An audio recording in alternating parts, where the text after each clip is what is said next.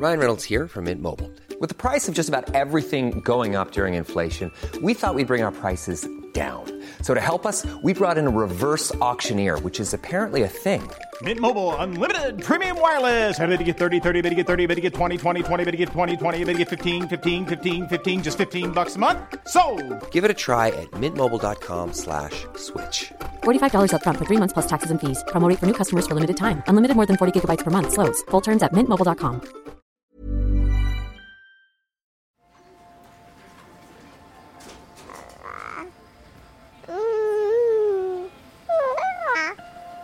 Jouer, c'est un moment de partage, d'échange.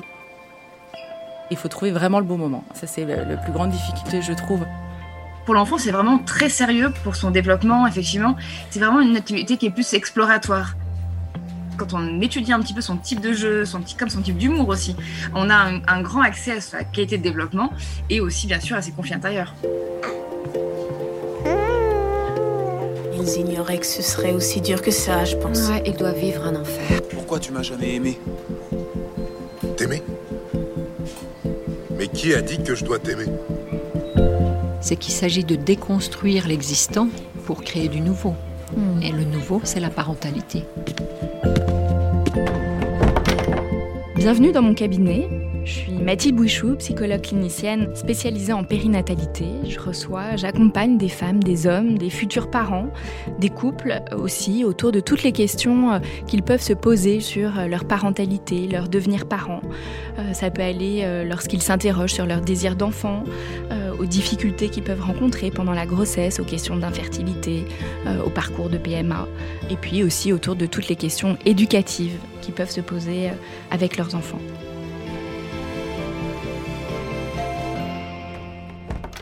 Bonjour Victorine. Bonjour Mathilde. Qu'est-ce qui vous amène aujourd'hui Victorine? Bah écoutez, euh, je viens vous voir parce que je souhaiterais avoir des conseils, euh, notamment sur le jeu euh, chez l'enfant.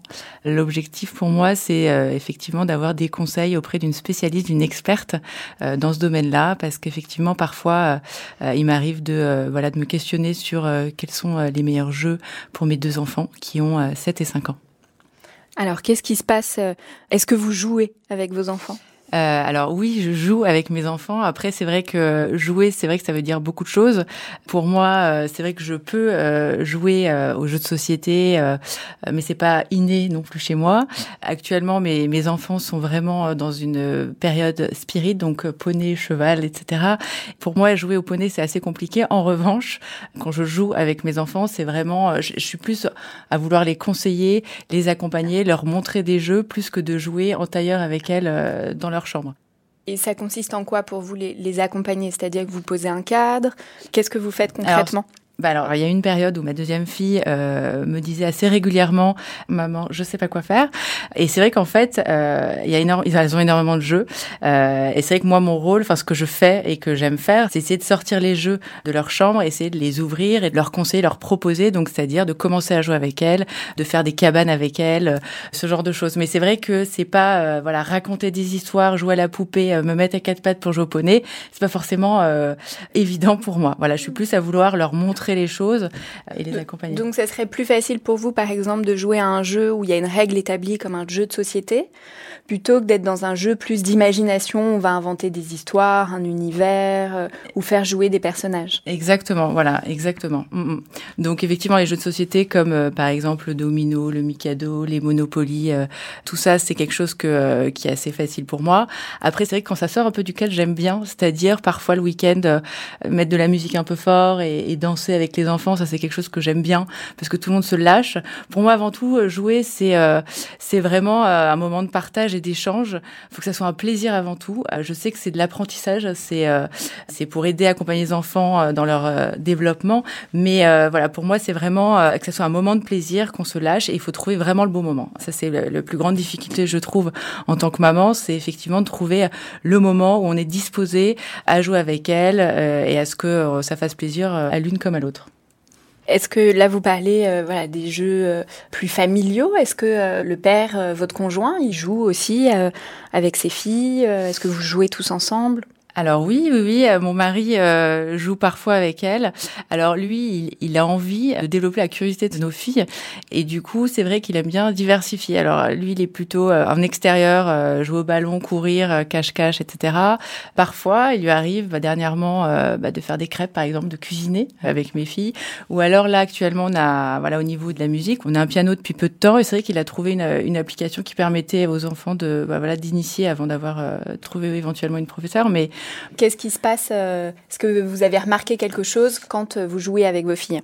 Oui, oui, oui, effectivement, euh, quand je joue avec mes filles, enfin, je ressens beaucoup de bonheur de leur côté et, du mien aussi de les voir toutes heureuses, de me voir vraiment impliquées et, ça fait plaisir et c'est en plus c'est réciproque et, c'est ça l'idée aussi. Mm. De faire des jeux séparés avec chacune de vos filles, est-ce que c'est quelque chose que vous arrivez à faire? Pas toujours simple. Oui, alors j'arrive parfois, bah, quand il y en a une qui a un anniversaire ou euh, qui n'est pas là, euh, c'est plus facile. Mais euh, en règle générale, clairement, quand maman ou papa est dans la chambre, c'est sûr qu'elle s'accapare de l'un ou de l'autre. alors parfois, j'essaie de trouver des jeux qui correspondent aux deux, notamment par exemple le mémo ou, ou alors des jeux comme le Uno. Ça, ça marche très bien en ce moment. Mais c'est vrai que en règle générale, voilà, on arrive à jouer à trois. Alors après, il faut un cadre, ça c'est certain.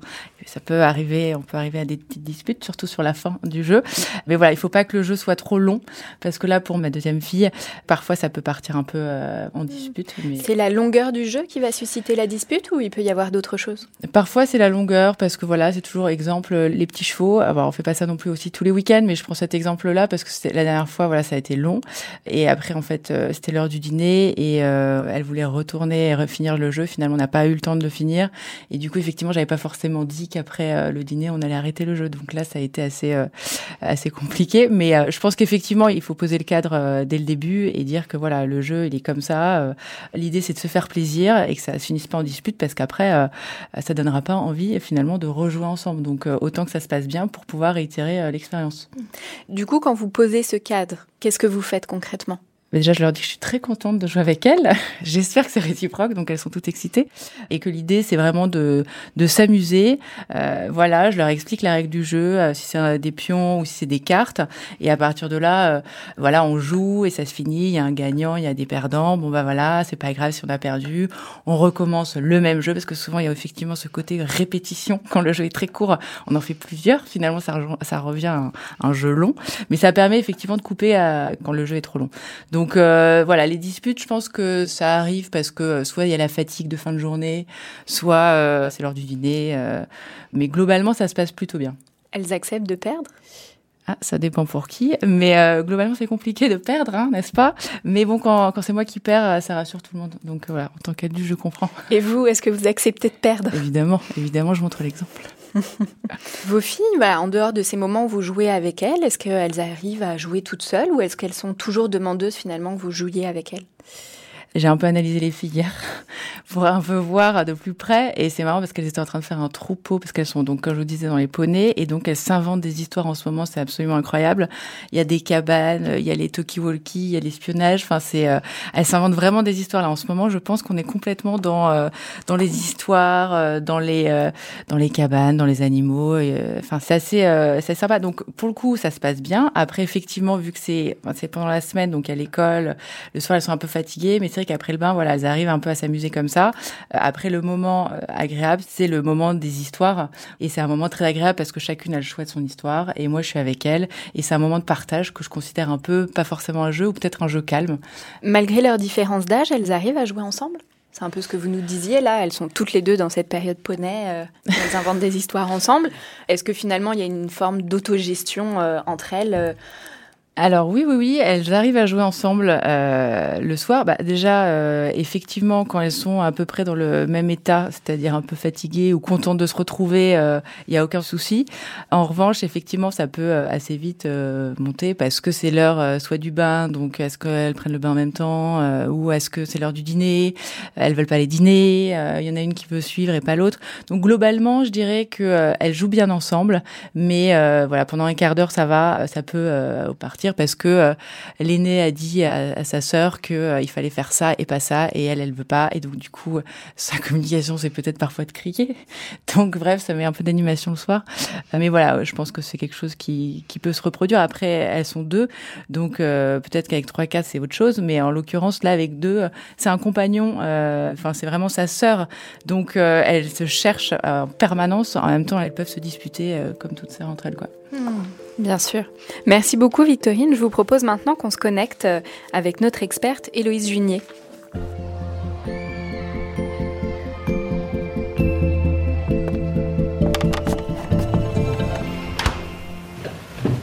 Bonjour, Héloïse Junier. Bonjour Mathilde. Vous êtes docteur en psychologie, psychologue en lieu d'accueil euh, du jeune enfant, formatrice, conférencière, journaliste scientifique, autrice de plusieurs ouvrages.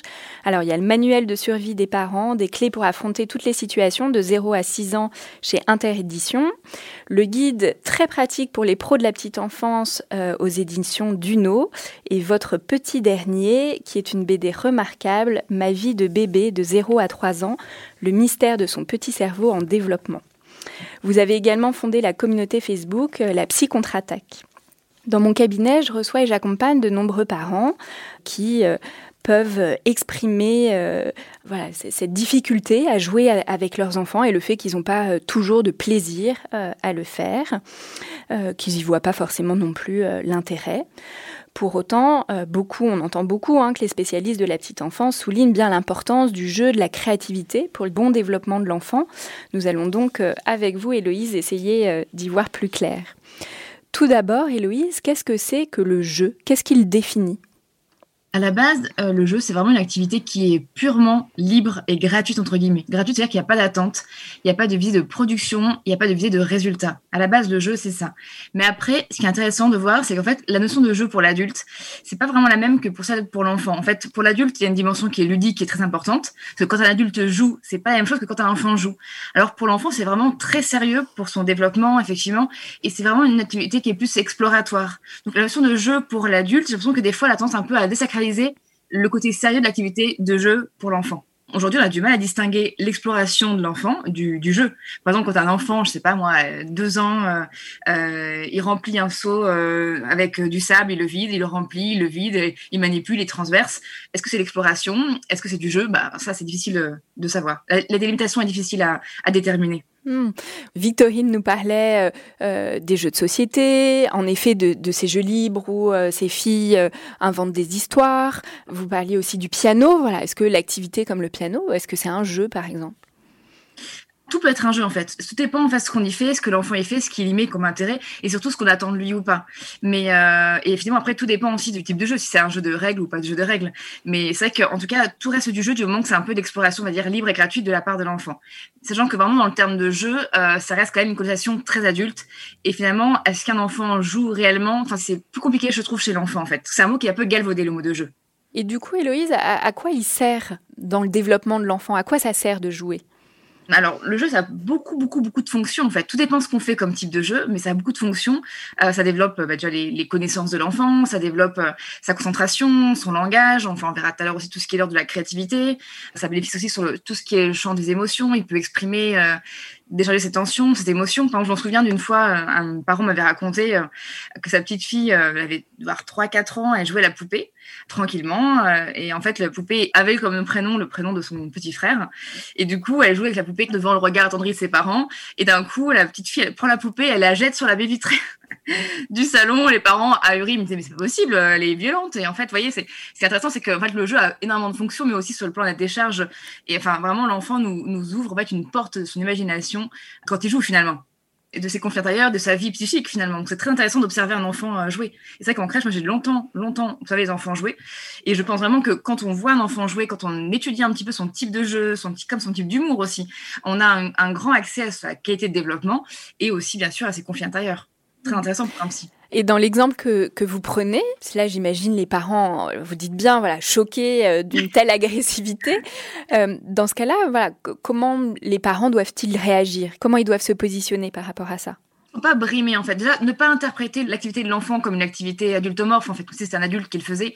Au contraire, je pense c'est laisser en fait l'enfant euh, vivre son, son, jeu comme il le veut, avec son imagination, sans ramener sans arrêt au réel. Souvent, il y a aussi ce besoin des fois de ramener au réel, alors que le jeu c'est la base de l'imaginaire et de la créativité quand même. Donc du coup, laisser en fait l'enfant vivre son jeu avec ce poupon, et après, pourquoi pas rebondir sur la question, bah voilà, comment se passe avec ton frère? T'as des choses à nous dire en ce moment? Ça peut être aussi une manière du coup de rebondir dessus, mais pas le brimer en tout cas. C'est pas grave. Il a le droit de défoncer le poupon sur la vitre. C'est pas grave. Au contraire, il dit des choses. Bien sûr. Euh, et du coup, là, vous nous dites euh, finalement que le rôle du parent dans le jeu, euh, là, c'est pas forcément de jouer, mais d'observer et d'une certaine manière d'accompagner, d'entendre ce qui est dit par l'enfant à travers le jeu. Oui, c'est ça, effectivement. Alors là, pour tout ce qui est jeu, par exemple, euh, plus symbolique ou d'imitation, où l'enfant a une action qui, voilà, où il développe sa créativité, en fait, l'adulte a vraiment beaucoup, beaucoup de rôles différents à jouer dans le jeu de l'enfant. Et c'est pas forcément, je fais jouer avec lui. Souvent, les parents se disent, voilà, effectivement, je dois jouer avec mon enfant parce qu'il me réclame sans arrêt. Et c'est vrai que les enfants, adorent ça. Victorine a complètement raison. Euh, mais en fait, le rôle du parent, c'est pas forcément ça. C'est aussi un cadre qui va être déjà sécurisant, dans le sens où en crèche, on voit bien, mais aussi certaines, dans un certain foyer, quand l'enfant n'est pas vraiment sécurisé, quand il n'est pas bien, quand il n'a pas bien mangé, quand il est fatigué, il va se raccrocher euh, de, manière, euh, de manière instinctive au bras de l'adulte, comme s'il voulait se recharger. Donc en fait, déjà, le premier cadre à porter, c'est un cadre sécurisant, déjà où l'enfant ne, se sent pas euh, du coup en, en insécurité, mais surtout, c'est se mettre en position phare. Le position phare, c'est quand l'adulte se met à proximité de l'enfant, il va avoir un lien visuel avec l'enfant dans la même pièce, pas forcément envoyer l'enfant jouer à, à l'étage, et l'enfant va jouer du coup sur le regard balayé de l'adulte. Je sais pas si vous voyez ce que je veux dire. Hmm. Finalement, le parent peut euh, préparer son dîner, par exemple, préparer le dîner, et l'enfant va jouer à côté, euh, assis par terre. Euh. Complètement, ouais, ça. Hmm. Ça peut être aussi vraiment une fonction de l'adulte, en fait. Et commenter éventuellement ce que fait l'enfant s'il le souhaite. Et aussi, l'autre fonction, c'est surtout de ne pas déranger l'enfant. Alors ça, c'est vrai que c'est assez, assez peu connu, mais en fait, un enfant qui est en train de, de se concentrer sur un jeu, il développe ce qu'on appelle son système d'attention focalisé, c'est-à-dire sa concentration, quoi, son attention. Et son attention-là, euh, la capacité attentionnelle d'un enfant est très, très liée à la réussite scolaire future.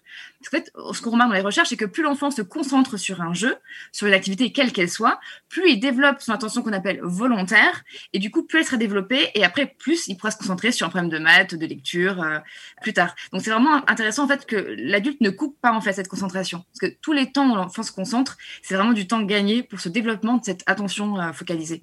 Hmm.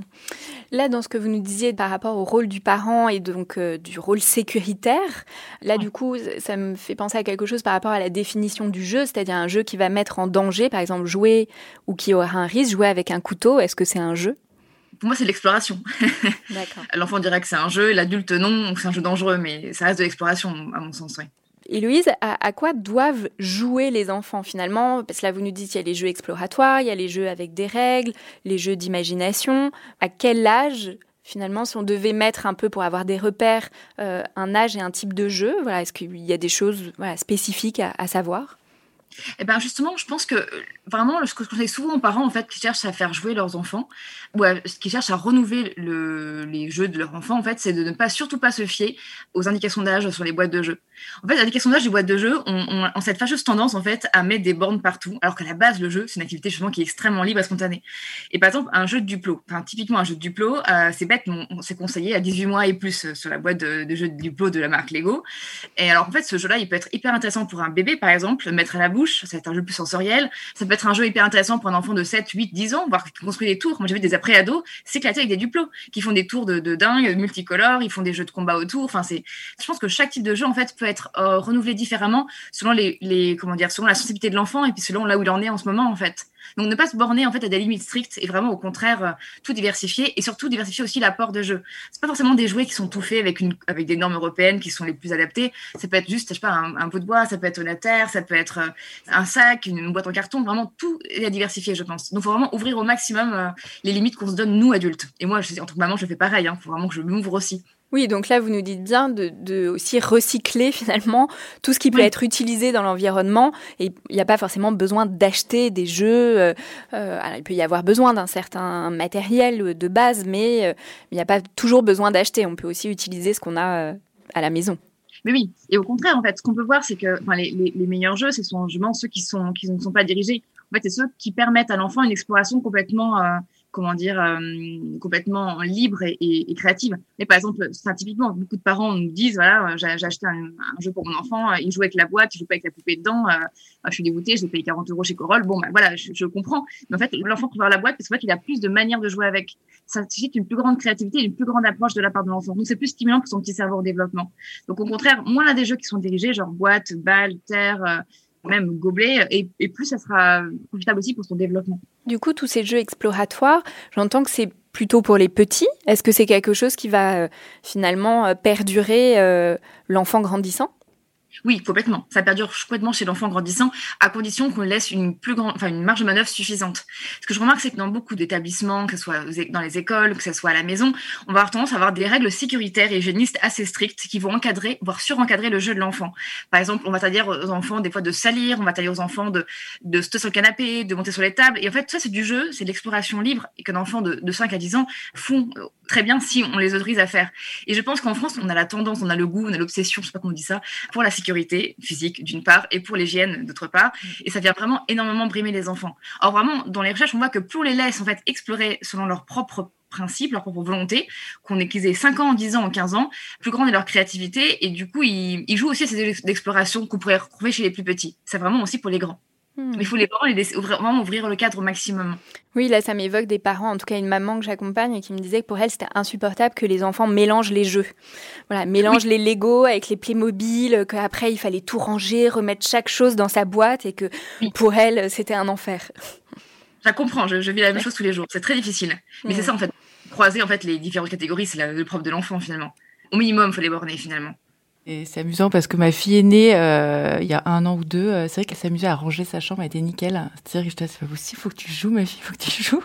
Et c'est vrai que je me suis dit, c'est pas possible. Et en fait, elle, son objectif, c'était vraiment de ranger la chambre, qu'elle soit nickel. Et, euh, et, dès que sa sœur mettait un peu le bazar, ça n'allait pas. Donc là, maintenant, elle a compris, elle, sort un peu, ça commence à être le bazar, c'est super. Et je préfère ça que ne pas jouer parce que justement, le jeu est important. Mmh. Là, vous nous parlez euh, du jeu libre et voilà de tout l'intérêt et l'importance qu'il a pour, le développement euh, de l'enfant. Qu'est-ce qu'il en est du jeu plus dirigé Là, du coup, je pense aux jeux de société, par exemple? Alors, les jeux de société sont, sont formidables, sont excellents. Et effectivement, d'ailleurs, on voit dans les recherches que plus l'enfant joue aux jeux de société en famille, et meilleur aussi et scolaire. Parce qu'en fait, le jeu de société va mobiliser énormément de compétences d'ordre cognitif, par exemple, ce qu'on appelle, nous, les petits, les fonctions exécutives, c'est-à-dire l'autocontrôle, euh, le, le, contrôle inhibiteur, la flexibilité cognitive, la mémoire de travail. En fait, toutes ces fonctions-là, en fait, vont être développées, mises à mal dans le jeu de société et qui pourra après ré, enfin, réintégrer dans sa vie de tous les jours. Donc ça a énormément bien fait effectivement pour l'enfant. Et l'un des jeux qui a d'ailleurs qui a le plus d'intérêt hein, en termes d'essais-erreurs, d'assemblage, de compétences spatiales, c'est le puzzle. Le puzzle, c'est excellent pour les enfants euh, et, ça, et ça dès le plus jeune âge. En fait, vous voyez, le côté essai-erreur où l'enfant essaie de mettre le pièce dans une position, il n'arrive pas, il dit ah, il n'arrive pas, hop, il développe du coup cette ténacité, mais aussi son autocontrôle. Euh, la répétition fait qu'il va vraiment réussir à appréhender le jeu par euh, pas par une réussite euh, immédiate, mais par une réussite justement à moyen terme. Donc c'est vraiment énormément d'atouts aussi pour pour lui. C'est vraiment des jeux qu'on conseille très souvent aux parents. Donc là, vous nous dites, bon, que ce soit le jeu exploratoire ou les, jeux plus, euh, plus dirigés, euh, que ça permet de développer certains apprentissages. Voilà, là, comme la concentration, quels peuvent être les autres apprentissages qui vont se faire à travers le jeu? Alors, le jeu aussi, c'est le langage, clairement. Le langage quand il y a un adulte à côté. Mais typiquement, jouer à jeu symbolique, poupée, dinette, euh, on joue dans l'herbe, on raconte des histoires avec l'adulte, avec un communicant expert, hein, parce que la grande sœur, elle communique, mais elle communique mm. pas aussi bien qu'un adulte.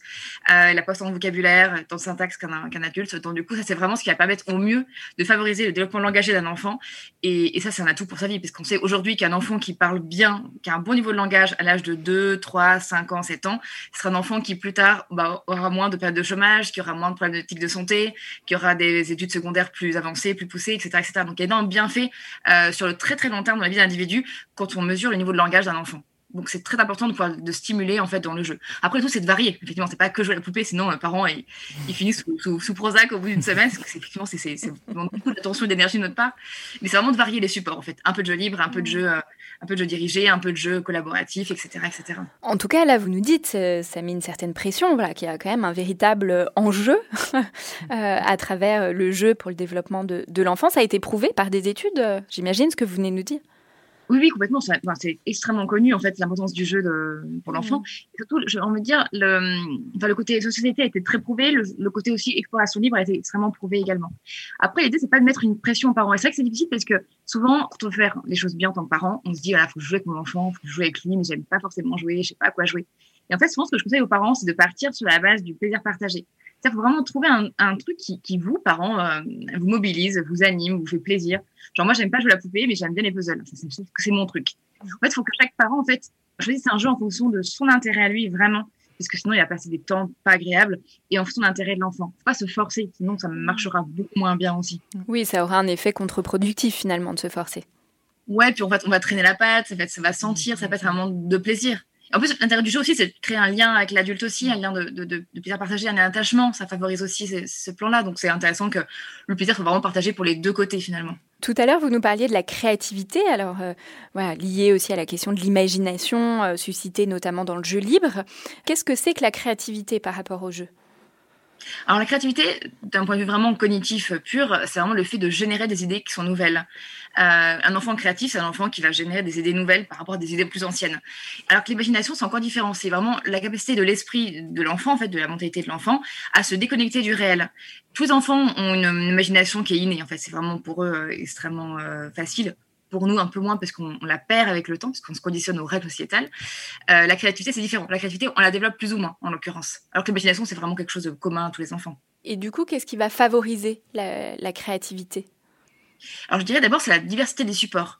Quand les parents jouent le jeu de laisser l'enfant au maximum sans le brimer, vraiment en ouvrant le cadre d'exploration, sans le remettre toujours dans le réel, sans le trop le déranger, ça naturellement en fait l'enfant développe sa créativité et surtout sa capacité à être seul les enfants qui arrivent à jouer seuls, à penser seuls, à créer seuls, sont des enfants qui auront une meilleure créativité.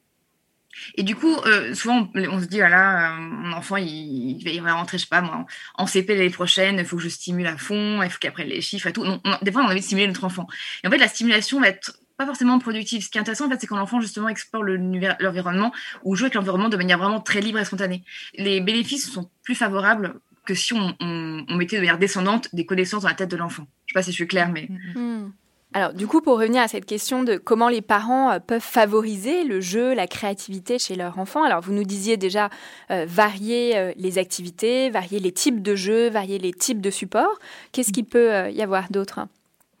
Bah, c'était ça aussi l'idée de ne pas les déranger au minimum et de ne pas trop interférer avec la qualité de leur jeu et surtout avec le déroulé de leur jeu. Je me souviens d'une en crèche, c'était en crèche, mais euh, c'est un cas d'enfant, une petite fille de 3 ans et demi, mais ça, a été, ça avait paru assez symbolique comme situation. Il y avait une petite fille qui était en train de prendre une poupée et la mettre au four, je sais plus, quelque chose comme ça, un truc d'adulte.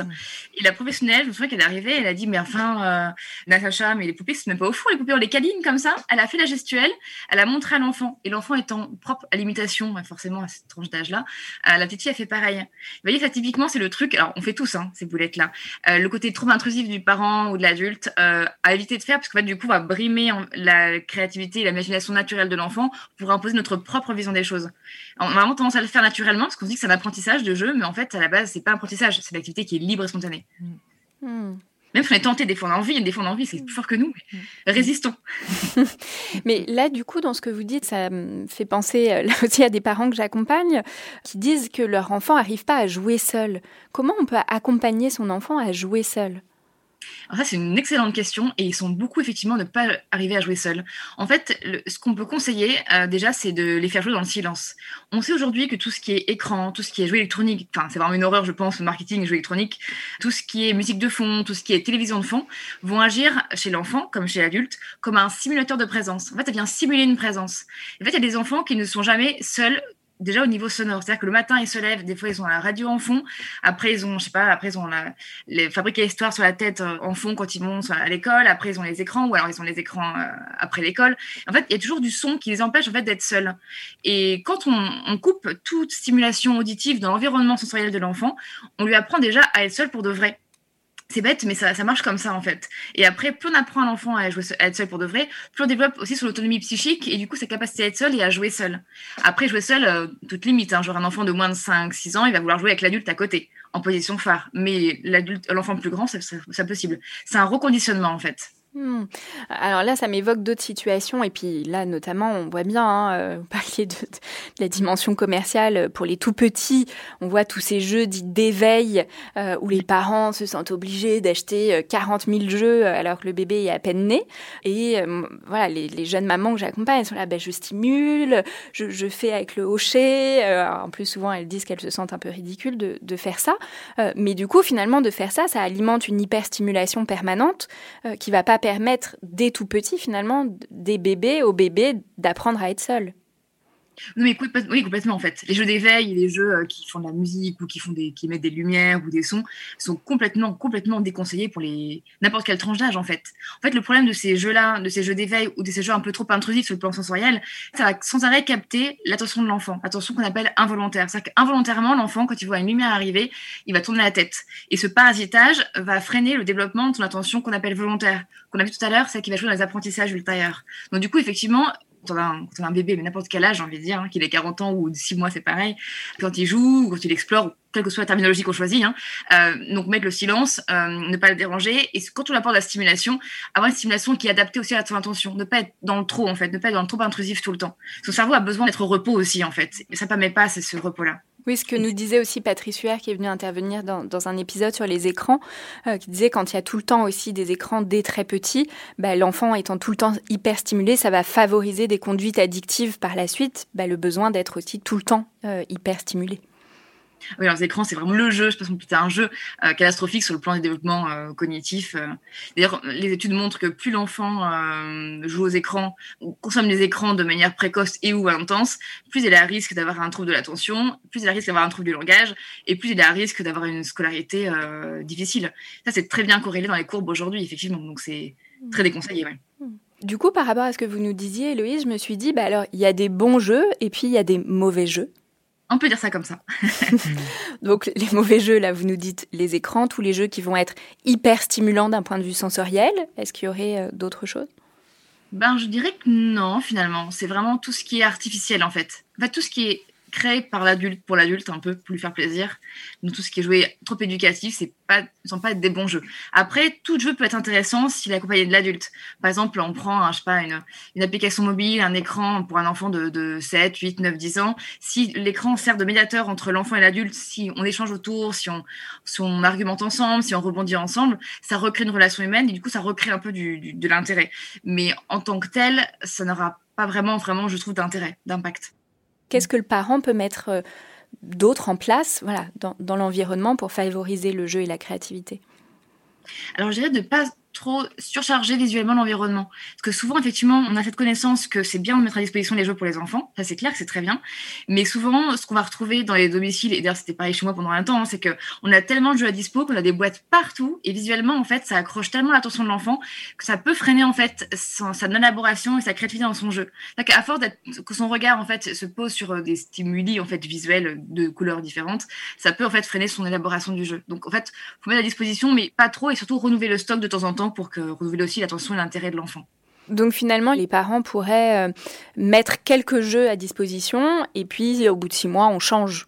Et, les autres, on les range de tourner finalement comme ça, que l'enfant n'est pas tout, tout le temps à disposition. Oui, vraiment, parce que ça, ça surcharge vraiment trop visuellement. Après, pour les plus grands, voilà, Victorine a des filles de 5 et 7 ans, mm. euh, du coup, là, à leur âge, elles vont chercher directement les jeux dans les, dans les armoires, c'est pas mal. Mm. Visuellement, c'est plus soft parce que les armoires, mais c'est plus pour les petits où ça, le problème se posera, je pense. J'ai mis Thiago euh, deux ans, il n'a pas encore l'idée d'aller voir dans l'armoire euh, son jeu. Il veut aller voir, euh, je sais pas, une espèce de tortue en carton qui est au bout de la pièce. Et là, boum, il tombe sur une balle en mousse rouge à côté de lui. Enfin, visuellement, parce qu'il n'aura pas cet autocontrôle, il va pas se dire, voilà, je vais mettre de côté pour l'instant mon projet tortue pour aller voir le projet balle. Il va s'en être parasité, en fait, parce qu'il est encore jeune. C'est pas de sa faute. Hmm. Mais du coup, là, vous nous dites que même si l'enfant est grand, quand il va chercher par lui-même, il faut quand même que ça soit rangé, que ça soit pas forcément euh, visuellement euh, saturant, quoi, ou sensoriellement saturant.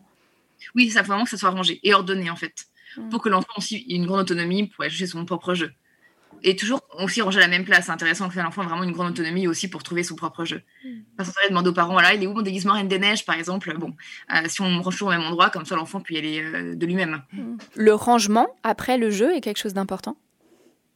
Alors là, il y a plusieurs écoles. moi, je pense qu'effectivement, c'est important que ça, ça clôture une activité.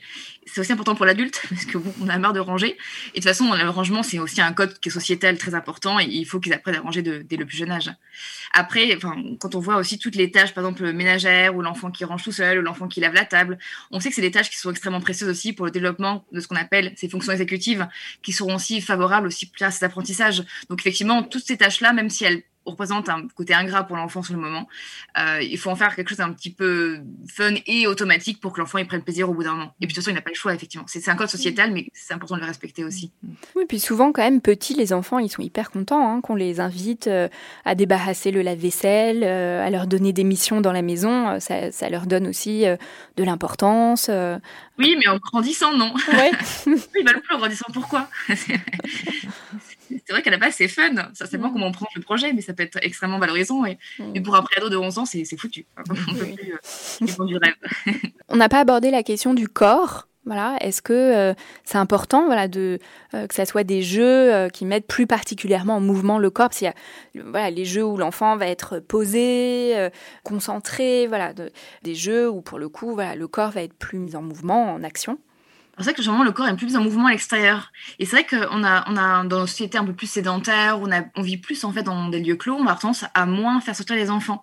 Du coup, ils auront un, temps journalier extérieur en dessous de ce qui est recommandé pour leur tranche d'âge. Alors j'ai plus en tête les normes en fait et les tranches idéales pour euh, pour faire sortir l'enfant dehors, mais ce qui est sûr, c'est qu'en fait les enfants ne sortent pas assez. Et dès qu'il pleut un petit peu, dès qu'il fait un petit peu froid, dès qu'il brûle un petit peu, on avoir tendance à les surprotéger avec toujours cette obsession en fait un petit peu de la sécurité pour ne pas qu'ils attrapent froid, pour ne pas qu'ils aient froid, pour ne pas qu'ils soient inconfortables, pour ne pas qu'ils soient sales. Donc du coup, on va limiter en fait leur jeu moteur extérieur. Or, on sait, enfin, les études nous montrent, euh, les études longitudinales hein, qui portent sur euh, entre 1 et 5-10 ans, que les enfants, plus ils sortent tôt dans leur petite enfance, plus ils sont habitués aussi à bouger leur corps et bouger leur corps à l'extérieur, plus après ils auront une appétence pour bouger leur corps naturel à l'âge de la scolarité, dans l'âge scolaire entre 6 et 10 ans. Euh, et du coup, plus ils seront bons aussi sur le plan moteur. Et c'est que c'est intéressant parce que ça rebondit aussi sur le plan de tout à l'heure. On disait justement, enfin, je parlais des jeux moteurs tout basiques, par exemple, euh, on va dire euh, sauter sur le canapé ou sur le, ou sur le matelas, par exemple. C'est quelque chose qui est très mal vu dans une famille. C'est vu comme un enfant mal élevé, l'enfant qui va sauter sur le matelas à, la maison. Or, on sait que c'est un jeu qui est extrêmement stimulant pour l'enfant. C'est un jeu qui va tester son équilibre, sa coordination, euh, sa capacité de rebondir, comme le toboggan à l'envers. Remonter le toboggan à l'envers, c'est énormément de bienfaits sensoriels et psychomoteurs pour un enfant. Donc, les enfants, en fait, à qui on permet dès le début de leur vie, finalement, d'explorer le monde selon leur propre possibilité corporelle, ce seront les enfants aussi qui seront plus débrouillards au niveau corporel, euh, qui auront une meilleure gravité, meilleur sens de l'orientation et de l'équilibre que d'autres enfants en fait. Donc vraiment deux grands groupes d'enfants qui se dessinent vers l'âge de la scolarité en fonction de ce qu'ils ont vécu en tant qu'enfants quand ils étaient euh, leurs parents. Oui, en tout cas, là, vous nous dites bien que le parent qui arrive à se dégager des règles un peu préétablies ou des règles sociales, là, je pense à la question du toboggan, et le parent qui va laisser son enfant remonter à l'envers le toboggan, euh, ça va aider finalement l'enfant à développer ses capacités. En tout cas, voilà, plus il sera libre, l'enfant, de s'approprier, mais ça demande aux parents voilà, de lâcher prise parfois sur un certain nombre de, représentations ou de règles intégrées euh, ou de laisser son enfant se salir. Voilà, je sais que pour beaucoup de parents, c'est c'est compliqué, ça. Mais oui, c'est vraiment purement culturel, vraiment extrêmement à 300% culturel.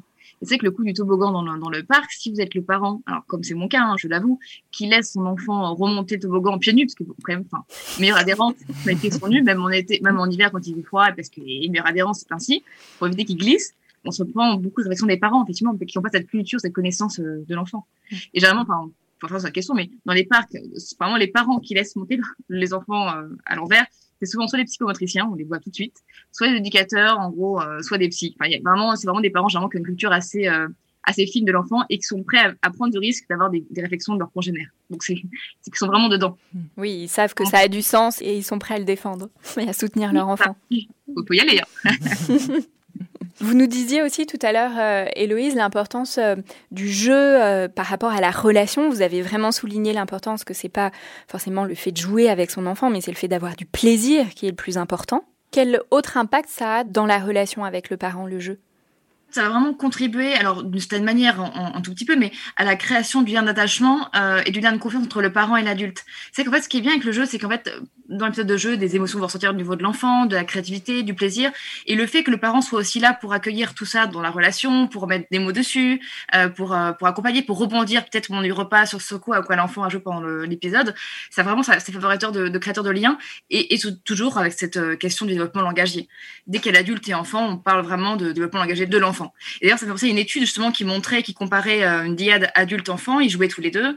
Euh, ils avaient pris un premier groupe où les deux jouaient avec un livre, donc ils lisaient une histoire.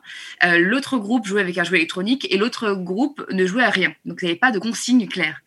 Et en fait, les chercheurs ont évalué l'épisode de jeu parmi les trois groupes qui avait le plus de verbalisation de propos adaptés à l'égard de l'enfant, ce qui était le plus favorable pour leur développement langagier et création aussi de liens entre les deux. Et en fait, il se trouvait que c'était clairement plus le groupe euh, adulte-enfant avec livre et adulte-enfant sans support du tout, donc création libre de jeu, qui avait le plus de, de verbalisation réciproque entre l'adulte et l'enfant. Oui, que le jeu électronique finalement empêchait la relation, ou limitait la relation en tout cas. Ça freine les verbalisations en fait, ça freine effectivement les paroles de l'adulte adressées à l'enfant. Parce que du coup, l'adulte est plus passif en fait.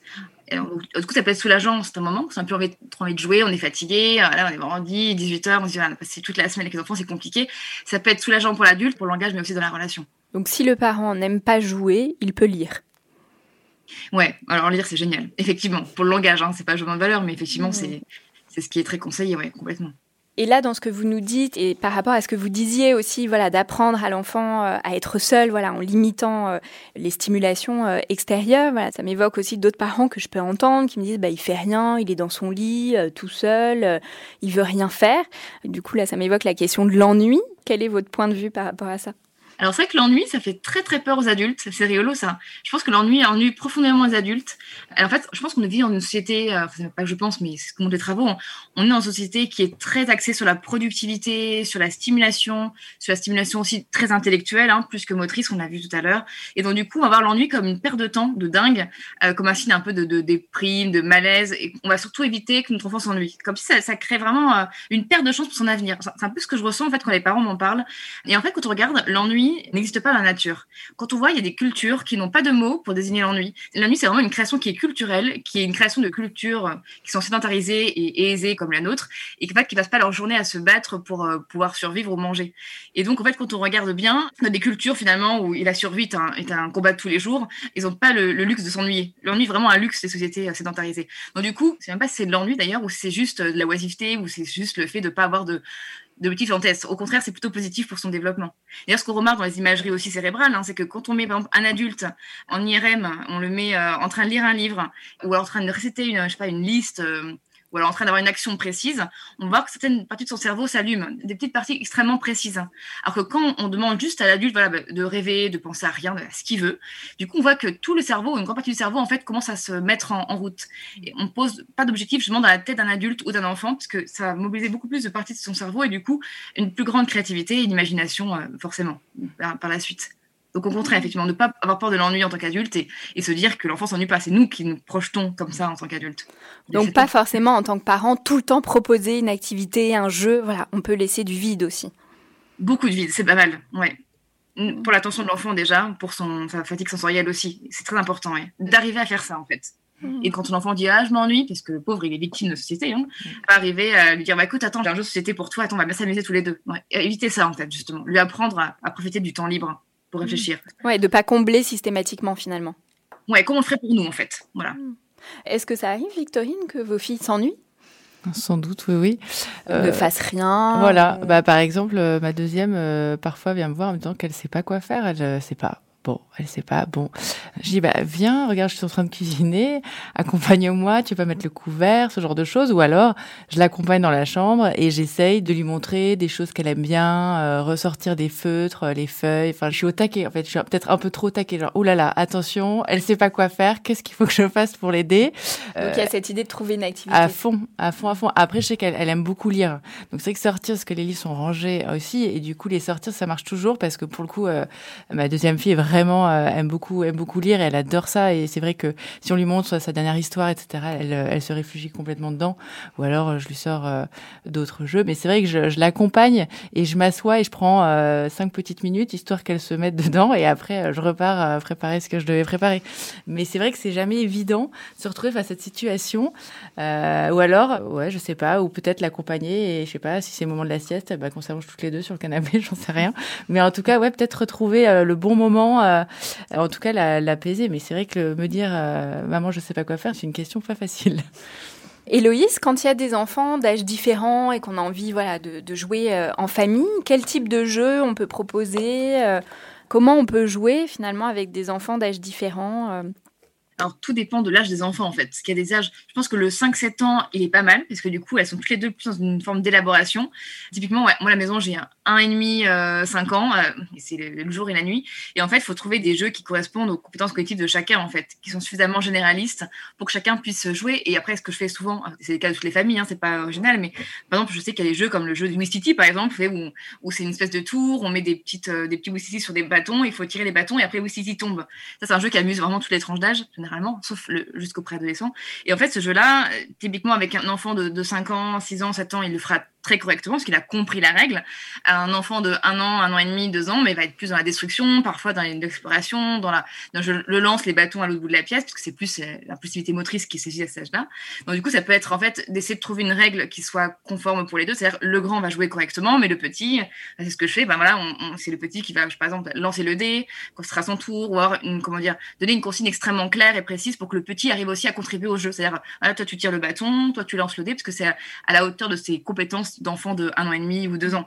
C'est très compliqué, je trouve, les différences d'âge euh, entre les enfants. Oui, en tout cas, ça peut amener euh, justement aux fameuses disputes euh, parce que le grand respecte la règle, joue, et puis le petit va casser le jeu.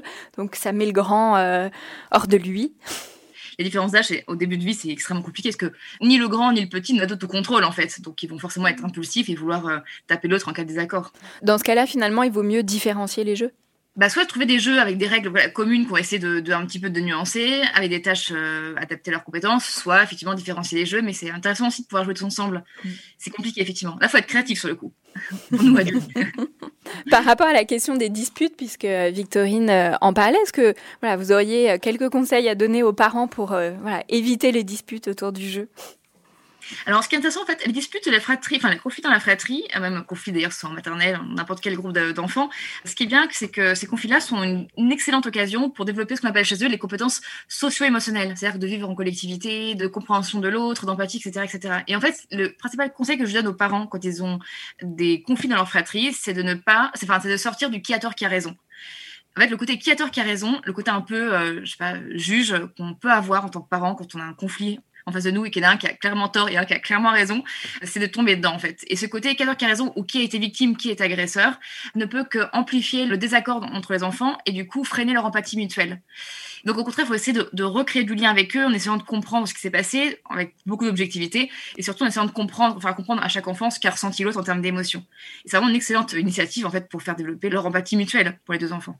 Même si vraiment c'est gros comme une maison et qu'on sait très bien que le grand tapé le petit, ce qu'il a fait, c'est qu'il y a une raison. Voilà, il faut essayer de, sortir de ça, justement. Mais c'est pas simple. Bien sûr. Là, je pense aux enfants qui jouent pas. Est-ce qu'il faut s'inquiéter euh, en tant que parent ou à quel moment voilà, il faut s'inquiéter euh, autour de cette question du jeu ou du non-jeu? C'est compliqué parce que là, on parle peut-être plus de troubles. Vous voulez parler des, troubles euh, possibles? je pense que tous les enfants jouent en fait, tous. C'est juste qu'ils vont jouer à des jeux qui sont très différents. Par exemple, si un enfant joue, il prend une petite voiture, il fait comme ça et, il explore un monde et puis il imite le du jeu selon l'adulte, c'est un jeu qu'on pourrait dire d'adapter pour tranche d'âge. Voyons qu'il a 2, 4, 6, 7 ans, 10 ans. Mais par exemple, si l'enfant euh, il prend une petite voiture, il va pas faire, euh, il va pas tomber dans l'imitation, il va plus les aligner de manière répétée. Euh, avec son jeu sera plus basé sur une forme de manipulation rudimentaire qu'une forme d'élaboration. Effectivement, on peut plus s'inquiéter sur son développement s'il y a d'autres signes cliniques associés. Mais ça peut être un des signes, effectivement. C'est que beaucoup de, enfin, j'ai fait beaucoup de dépistage, par exemple, de, TSA, hein, du trouble du spectre autistique dans les crèches pour les moins de, de 3 ans et demi. Et effectivement, l'un des critères, moi, c'était l'observation du jeu, voir comment l'enfant joue. Mm. Et je me demandais souvent pour ça, je dis, mais comment il joue Est-ce qu'il est qu'il joue la poupée? Est-ce qu'il parle quand il joue? Est-ce qu'il fait du bruit quand il joue? Est-ce qu'il aligne? Est-ce qu'il aligne pas? S'il aligne, qu'est-ce qu'il fait? Est-ce que c'est un embouteillage Ou est-ce que c'est juste un élément un peu mécanique des jeux, etc. etc. c'est un très bon indicateur de son développement. Du coup, là, finalement, vous nous dites quand il y a de la variété dans le jeu, quand il y a du langage, quand voilà, on retrouve toutes les dimensions. Du coup, ce qui me vient, c'est un enfant, par exemple, qui jouerait que à un type de jeu ou un jeu agressif, par exemple. Est-ce que ça, ça doit euh, alerter le parent? Si ça n'est que ça? Oui, bien sûr. C'est un jeu avec toujours une connotation, une émotion agressive associée, hein, beaucoup de, de, frustration, de colère. Effectivement, ça devrait euh, complètement alerter. D'ailleurs, c'est intéressant parce que quand on voit les jeux des enfants, enfin, j'en ai vu des fois en, enfin, en crèche, des enfants qui jouaient euh, vraiment à un bonhomme qui se faisait systématiquement mal à notre bonhomme et ils se tapaient toujours les uns sur les autres, mais sans arrêt. Et en fait, c'était sans arrêt des jeux de combat à l'âge de 2 ans, 3 ans, et ça me, ça m'a marqué parce que effectivement, il, ne faisait que ça en fait. Hmm. Cette colère-là n'est pas naturelle. Autant autant qu'on envoie le poupon sur la baie vitrée, euh, bon. Quand le petit frère ou la petite sœur vient de naître, c'est à peu près normal. autant jouer au jeu de combat tout le temps quand on a 2-3 ans et faire mal à l'autre avec cette expression faciale de colère ou de tristesse associée, c'est moins normal, c'est plus interpellant en fait. Oui, là, ça me fait penser aussi euh, lorsque dans les jeux euh, d'imagination comme ça, chez les tout petits, on va retrouver des jeux à connotation sexuelle. Est-ce que voilà, là aussi, ça peut, en tout cas, alerter. Voilà, ça mérite d'aller explorer ce que vient de dire l'enfant à cet endroit-là. Non, tout le vocabulaire, en fait, qui peut, enfin, le vocabulaire, c'est pas du tout instinctif pour l'enfant de cette tranche d'âge-là. Effectivement, tout est interpellant dans ces cas-là. Hmm. Et là, comme les dessins, comme tout, en fait, on va, on va tout prendre au peigne fin en tant que, psy, éducateur, et on va voir ce qui se passe dessous, effectivement, oui. Hmm. Très bon signe d'alerte, oui. Comme vous nous l'avez bien dit, euh, Héloïse, la créativité, le jeu contribuent euh, au bon développement euh, de l'enfant. L'importance de favoriser vraiment l'exploration libre et d'essayer de la faire durer le plus tardivement possible. Et puis pour les parents, bien entendu, dans ce que vous nous disiez, l'importance de se décaler, de laisser tomber un peu les représentations, les règles, les codes pour voilà favoriser cette exploration le plus possible chez l'enfant. Et puis c'est pas obligé de jouer avec son enfant. Et l'important, c'est de trouver euh, du plaisir. Je recommande souvent euh, des lectures euh, à mes patients. Héloïse, est-ce que vous auriez quelque chose, des lectures ou des vidéos voilà, sur cette question du jeu pour les parents qui auraient envie d'aller plus loin? J'ai un bon livre en tête que j'ai lu il n'y a pas très longtemps, qui est d'une amie Josette Serre. Je crois que ça s'appelle Laissez-les explorer. Alors, qui parle des petits, mais aussi des moyens et, des grands, finalement, différentes tranches d'âge et elle montre, elle déconstruit à chaque fois justement certaines idées qu'on pourrait avoir sur un jeu et elle montre les bienfaits pour l'enfant en termes de découverte des lois métaphysiques, en termes d'exploration, en termes de relation cause et effet avec son environnement. Et du coup, elle montrait à quel point en fait chaque jeu qui paraît anodin, comme par exemple un enfant de 10 ans qui saute dans une flaque d'eau, c'était favorable en fait à son au développement de ses connaissances et de sa découverte du monde euh, physique qui l'entoure. Donc en fait, ce jeu est vraiment bien fait. je crois que ça s'appelle Laissons-les explorer, je crois, chez cet éditeur euh, Chronique Sociale que j'oublie toujours que je trouve vraiment extrêmement bien fait. Un peu trapu parfois, mais c'est son style à mon avis, mais bien fait. Alors moi, je recommanderais le grand livre des activités récréatives, voilà, qui est un livre qui propose euh, des choses très concrètes, voilà, pour guider les parents, pour euh, les aider euh, à développer la créativité de leurs enfants, qui est un livre d'Elena Zaïchik. Un très grand merci Victorine d'être venue partager avec nous vos questions et la manière dont vous jouez au poney avec vos filles. Merci beaucoup, euh, Héloïse Junier. Je rappelle que vous êtes docteur en psychologie, conférencière, formatrice et autrice. On peut retrouver toute votre actualité via votre page Instagram, mais aussi sur votre site internet héloïsejunier.com. Merci beaucoup. Merci. Merci Mathilde. Pour ceux qui nous écoutent, vous pouvez nous suivre sur Facebook et Instagram pour continuer les échanges en toute bienveillance. Vous pouvez aussi nous écrire à l'adresse podcastparentalité au pluriel gmail.com si vous avez aimé, n'hésitez pas à mettre 5 étoiles sur Apple Podcast et on se retrouve dans un prochain épisode. Imagine the softest sheets you've ever felt. Now imagine them getting even softer over time. That's what you'll feel with Bowl and Branch's organic cotton sheets. In a recent customer survey, 96% replied that Bowl and Branch sheets get softer with every wash. Start getting your best night's sleep in these sheets that get softer and softer for years to come. Try their sheets with a 30-night guarantee. Plus, get 15% off your first order at bowlandbranch.com. Code BUTTERY. Exclusions apply. See site for details.